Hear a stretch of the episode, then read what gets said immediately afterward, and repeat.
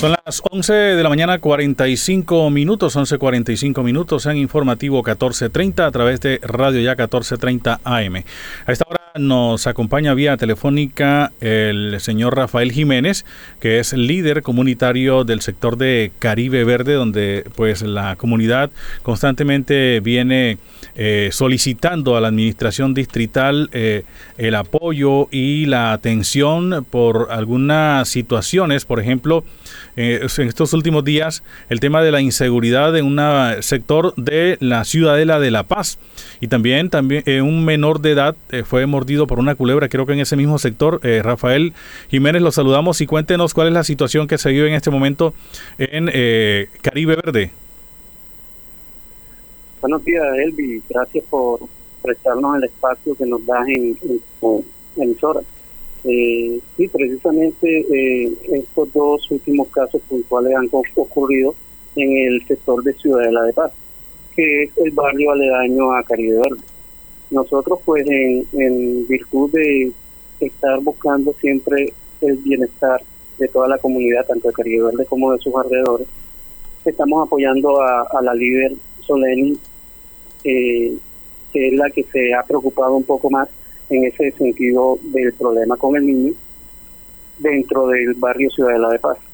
Eh, allá ocurrieron dos eventos esta semana. Uno es lo que hablamos de la seguridad, que pues hay un sector que lamentablemente ellos tienen, les queda muy oscuro y pues por ahí transitan jóvenes, eh, tanto escolares como universitarios de la comunidad de Ciudadela de Paz y que lamentablemente eh, los que llegan en horas de la, de la tarde y noche a veces les ha ocurrido la, los acontecimientos peligrosos de que hay personas que los han querido atentar con atacándolos. Sí. Y el otro evento, pues el que ocurrió es la, la mordedura de, la culebra a un niño de 11 años que en este momento, bueno, hasta el día de ayer, hasta la noche de ayer, estaba eh, internado en el paso del pueblito lamentablemente el veneno de, la culebra parece ser que le tiene inflamados los testículos al niño y pues desde ese está internado desde el 27 de septiembre.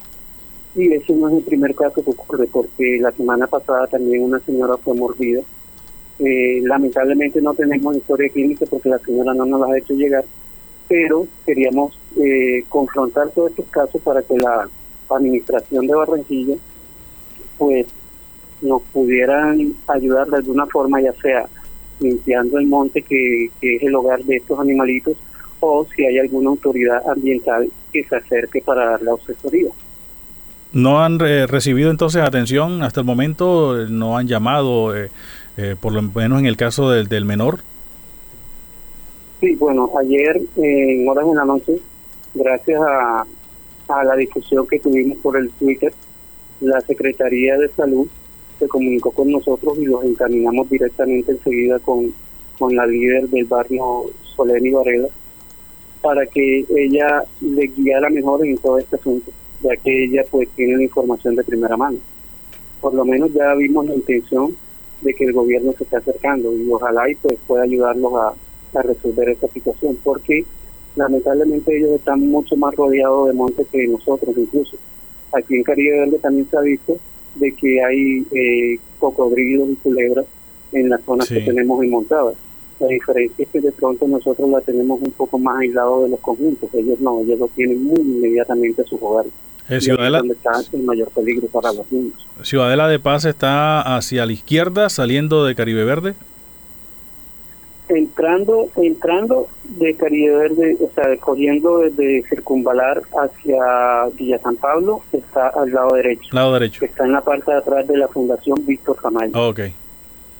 Bien, y obligatoriamente tienen que pasar por allí los jóvenes y los estudiantes que van llegando y van saliendo. Porque lamentablemente ellos no tienen mucho acceso. O es ese acceso que tienen por el lado, entrando por Palmeras del Caribe 2, o le toca un puente muy rudimentario que tienen del lado del pueblito.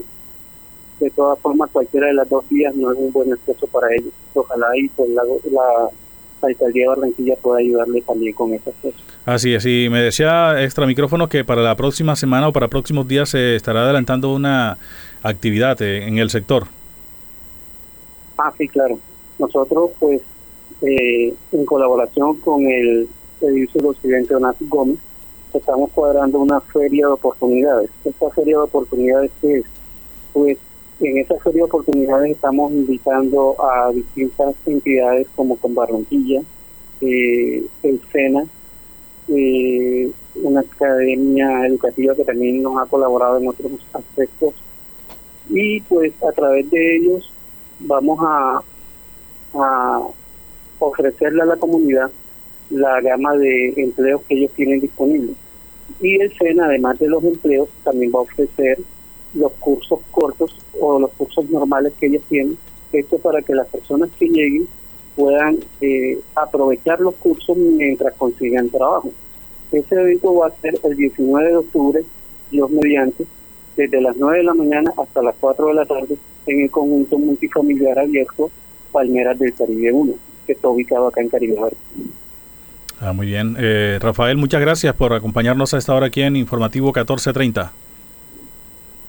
Muchas gracias, Elvi. Gracias por, por abrirnos eh, el espacio y un abrazo para todos por allá. Muy bien, ese Rafael Jiménez, líder del sector de Caribe Verde, a esta hora aquí en Informativo.